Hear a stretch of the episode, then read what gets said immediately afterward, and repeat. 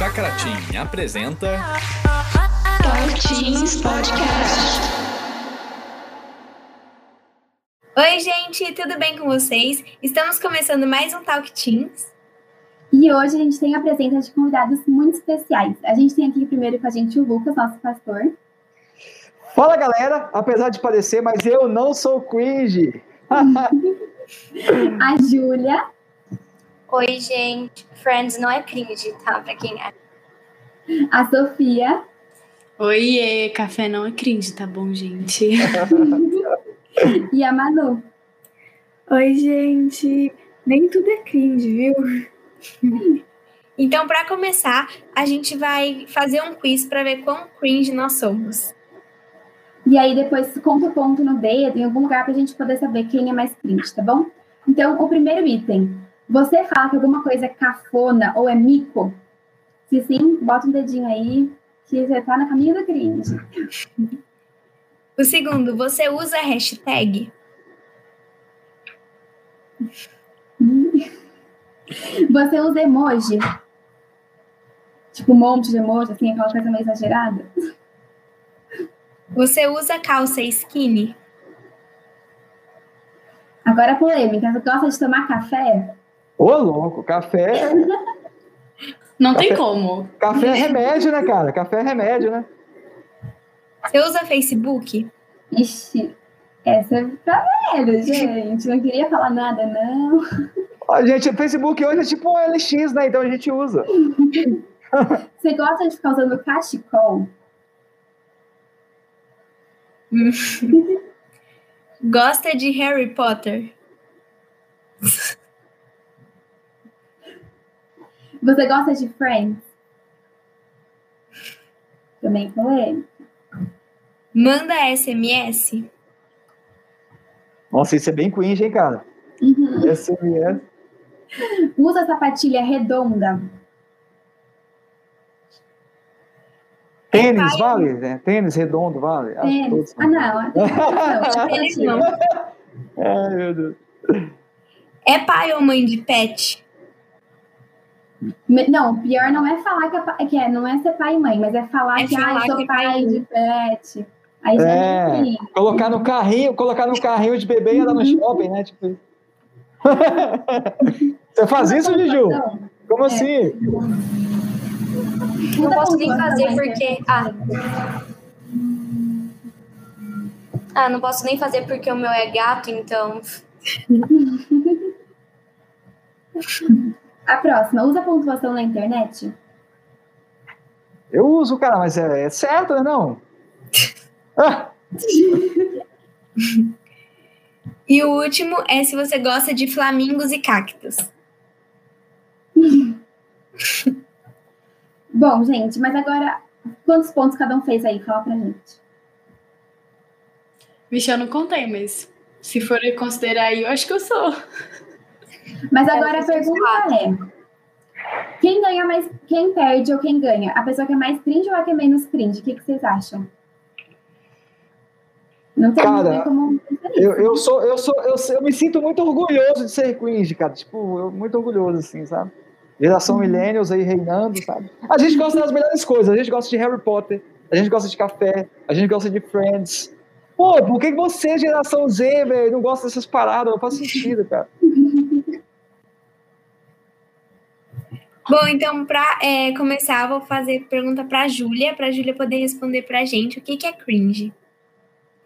Cringe, o que eu penso e o que eu acho é, assim, vergonha alheia ou, tipo assim, algo meio antigo que hoje em dia nós da geração Z não costumamos usar ou vestir ou escutar.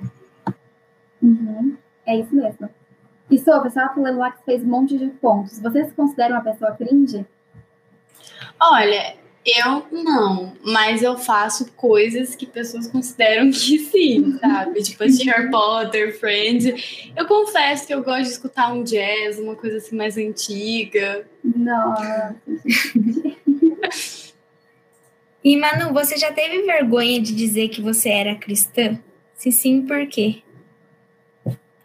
É, eu já tive vergonha de me impor para as pessoas em uma roda de pessoas, de amigos que não me apoiavam, tipo, não julgavam tal. Eu já tive vergonha de, de falar sobre, mas hoje em dia eu já eu tô tentando sempre é, não ficar quieta sobre.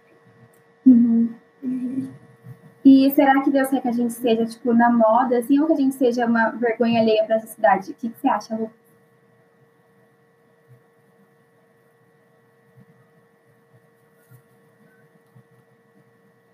Tá desligado.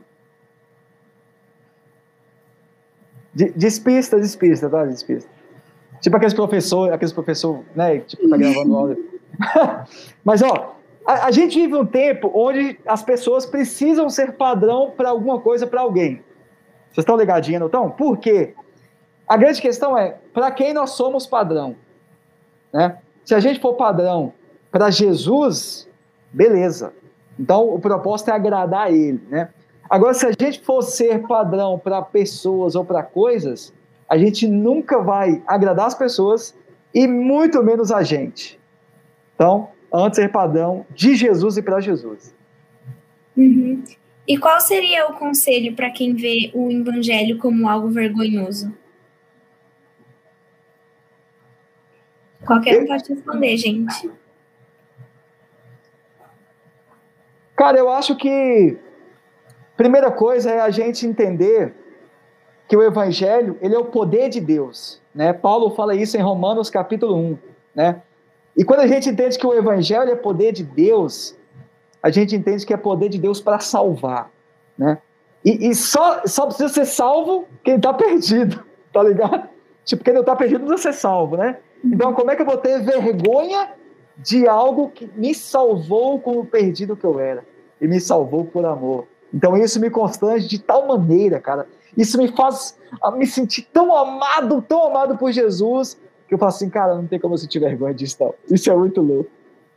Uhum. Esse versículo que o Lucas falou de Romanos 1 está no versículo 16. Eu vou ler para gente para poder deixar aqui, que é: Não me envergonho do evangelho, porque é o poder de Deus para a salvação de todo aquele que crê. Então, se o evangelho é o poder de Deus para a salvação, então não tem por que realmente a gente se envergonhar, né? Mas será que tem alguma coisa do evangelho que você considera cringe, Júlia? Eu não acho que o evangelho seja cringe, né? Na minha opinião. Mas eu acho que muita gente acha, eu acho por conta da linguagem da Bíblia que é um pouco antiga, mas hoje em dia tem várias plataformas que podem ser usadas para com uma linguagem mais jovial.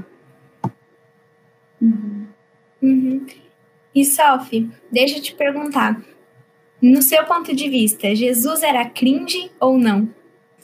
Olha, não tem como alguém que hum, sal, como o Lucas disse assim, salvou a gente. É, por mais que a gente é, ele só ele passou por tudo que a gente passou, então ele foi humano. Então, uma, se ele fosse cringe, quem as pessoas dizem, ele não faria muita coisa, entendeu? Ele não morreria, ele não teria morrido por nós, ele não teria, mesmo com todas as aflições, ele teria, sei lá, desistido. Enfim, então acho que não. Jesus não, não tem como Jesus ser cringe. Mesmo. E uma, rapidinho, uma coisa que eu gosto muito de falar, eu falo muito no GP, que a Bíblia é mais é, atual do que o Jornal de Amanhã. Que nem fala lá, acho que se eu não me engano é Hebreus 13, 8. Jesus, é, Jesus Cristo é o mesmo ontem, hoje e sempre. Então, ele sempre vai estar nas atualidades, como as pessoas gostam de falar aí. Uhum. Nossa, muito bom. E assim, e assim Belinha, é, é, o que Juju falou é, é algo que a gente precisa saber mesmo, porque de fato, cara, a Bíblia, ela, ela na visão de alguns, ela é uma parada muito cafona, né? Muito antiga, né? Porque, pô, mas foi escrita mais de dois mil anos atrás, por mais de 40 autores diferentes, pessoas totalmente aleatórias e tal. Só que, cara, passa anos e anos, séculos e séculos, ela se mantém viva. Ela se mantém padrão para uma sociedade, né? E, e assim, a, eu não sei, a gente não precisa, tá ligado? por exemplo, da ciência ou da escatologia para provar que, que fatos bíblicos acontecem. Mas ainda assim é, acontece, né? Se você acompanhou no GP essa semana, por exemplo, o posto, o, o poço de Betesda, onde Jesus curou um, um, um, coxo, não me falha a memória, foi um cego, foi um coxo, foi, foi descoberto a mais de 40 pés do solo. Então, cara, as coisas aconteceram, a gente não precisa disso para crer, mas as coisas estão sendo comprovadas, entendeu? Então, a, mesmo apesar do tempo que tem a Bíblia, ela se mantém padrão, ela se mantém a, a mesma, né? E, e, e, nada muda ela, nada impede a Bíblia de continuar sendo a palavra de Deus. Né? Uhum. E o mesmo amor que começa em Gênesis 1 é o mesmo que acaba em Apocalipse. E é tudo do mesmo Deus, do mesmo amor, da mesma verdade. Então, esse tem que ser nosso sustento, né? E será que tem, tipo, alguma coisa, assim, que a gente tem que esquecer do evangelho porque já passou, está ultrapassado? Tipo, alguma, algum conselho de Deus, alguma ordem, algum mandamento que a gente tem que só ignorar e esquecer? O que, que você acha, Manu? Eu não acho que tem nada na Bíblia que é ultrapassado ou que a gente não pode usar agora. Eu acho que é até uma coisa que eu acho muito legal da Bíblia é que quando você lê, mesmo que está escrito há muitos, muitos anos atrás, ainda a gente é, se identifica com isso e muitas coisas ainda acontecem nos nossos dias. Uhum. É verdade. E a gente também tem que usar os meios que a gente tem hoje em dia também para poder espalhar o amor de Jesus para as outras pessoas. Vamos por através das redes sociais, do Instagram, TikTok, ou até mesmo falar é, com um amigo na escola. E é isso, para a gente poder levar o amor de Deus para as outras pessoas. Tem uma parada muito legal, cara, que, que Manuzinho acabou de comentar. É, cara, a Bíblia, ela, ela ela é, é, o livro mais antigo, um dos livros mais antigos da história, né? Tem alguns fala que tem alguns escritos aí de, de, de Platão e enfim que são mais antigos e tal, mas cara, ela ela ela se renova a cada dia, né, Manuzinha? Então, por exemplo, se você leu um versículo há seis meses atrás, Deus te falou de uma forma ah, naquela, daquela vez que você leu. Aí você lê este mesmo versículo hoje, cara, Deus te fala de outra maneira, velho. Isso é muito louco, cara. Não sei se vocês já aconteceu com vocês isso? Uhum. Nunca vai ser ultrapassado o evangelho, não importa, tipo, o tempo que a gente esteja, nunca vai ser, né? E alguém tem algum conselho para quem acha que o evangelho é meio cringe, ou para quem tem vergonha de falar do evangelho? Eu acho que, assim, é muito uma caminhada de fé. Eu é, já tive muita vergonha de falar que eu era cristã, assim, porque eu era rodeada por pessoas que não eram cristãs, eu convivi, tipo assim, era coisa que eu vivia todos os dias, pessoas que eu andava sempre, elas não eram cristãs. Eu acabava, assim, não falando de, de Jesus, de Deus, assim, porque eu tinha medo de ser julgada e coisa do tipo. Mas, assim, depois dessa pandemia, quando eu criei um relacionamento verdadeiro com Deus, igual a gente falou na, acho que, se não me engano, série retrasada, sobre a gente não ter uma fé rasa, não ter uma relação com Deus rasa, mas sim a gente mergulhar nisso, é, a gente vai parar de ter essa vergonha, porque querendo ou não, a gente sempre vai ser é, julgado, não importa o que você pense, a gente sempre vai ter alguém com uma opinião diferente da nossa. Se a gente ficar nesse quadrado de que. É, com medo de que as pessoas se afastem da gente, a gente nunca vai conseguir é, falar de Deus para as pessoas. Então, acho que é tudo um processo de caminhada de fé com Deus e bastante oração. Sim, a gente pode também demonstrar o amor de Deus também através das nossas atitudes. É, pensar, tipo assim, ah, quem eu tô sendo é, no meio dos meus amigos que, sei lá, não são cristãos. Para eles verem o que realmente tem diferente em você e o que realmente te motiva e te faz não querer fazer as coisas que são do mundão que eles fazem. Uhum. E uma coisa também que a gente tem que sempre ter em mente é que o que Jesus fez na cruz por nós nunca na vida vai ser ultrapassado nunca a gente tem que ter vergonha, tipo, do maior ato de amor que já teve na face da terra, entendeu? Então a gente não precisa ter vergonha do evangelho ou de falar que a gente é cristão, mas sim a gente tem que, tipo, se orgulhar disso, que nem o Lucas falou no começo que ele se orgulhava de ser cringe, a gente tem que se orgulhar realmente disso, porque é algo muito incrível pra gente querer esconder só pra gente, né?